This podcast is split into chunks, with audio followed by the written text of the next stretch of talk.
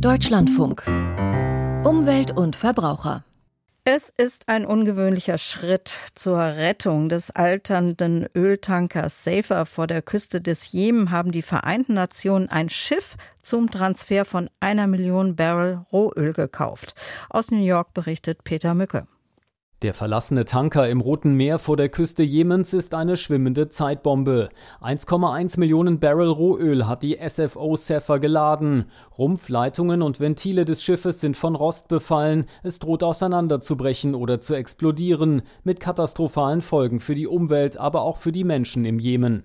200.000 Küstenbewohner würden ihre Lebensgrundlage verlieren. Die Luftverschmutzung würde Millionen betreffen. Und die Hilfslieferungen für 17 Millionen Menschen im Jemen wären in Gefahr, wenn Häfen wegen einer Ölpest schließen müssten. Schon seit Jahren versuchen deshalb die Vereinten Nationen mit Spenden eine Bergungsmission zu finanzieren. Jetzt verkündete der Chef des UN-Entwicklungsprogramms UNDP Steiner einen Durchbruch. Seine Organisation habe den Kaufvertrag für ein großes Tankschiff unterzeichnet. Das Schiff, das mehr als eine Million Barrel Öl aufnehmen kann, soll im April Richtung Jemen aufbrechen. Zuvor stehen noch Wartungsarbeiten in China an.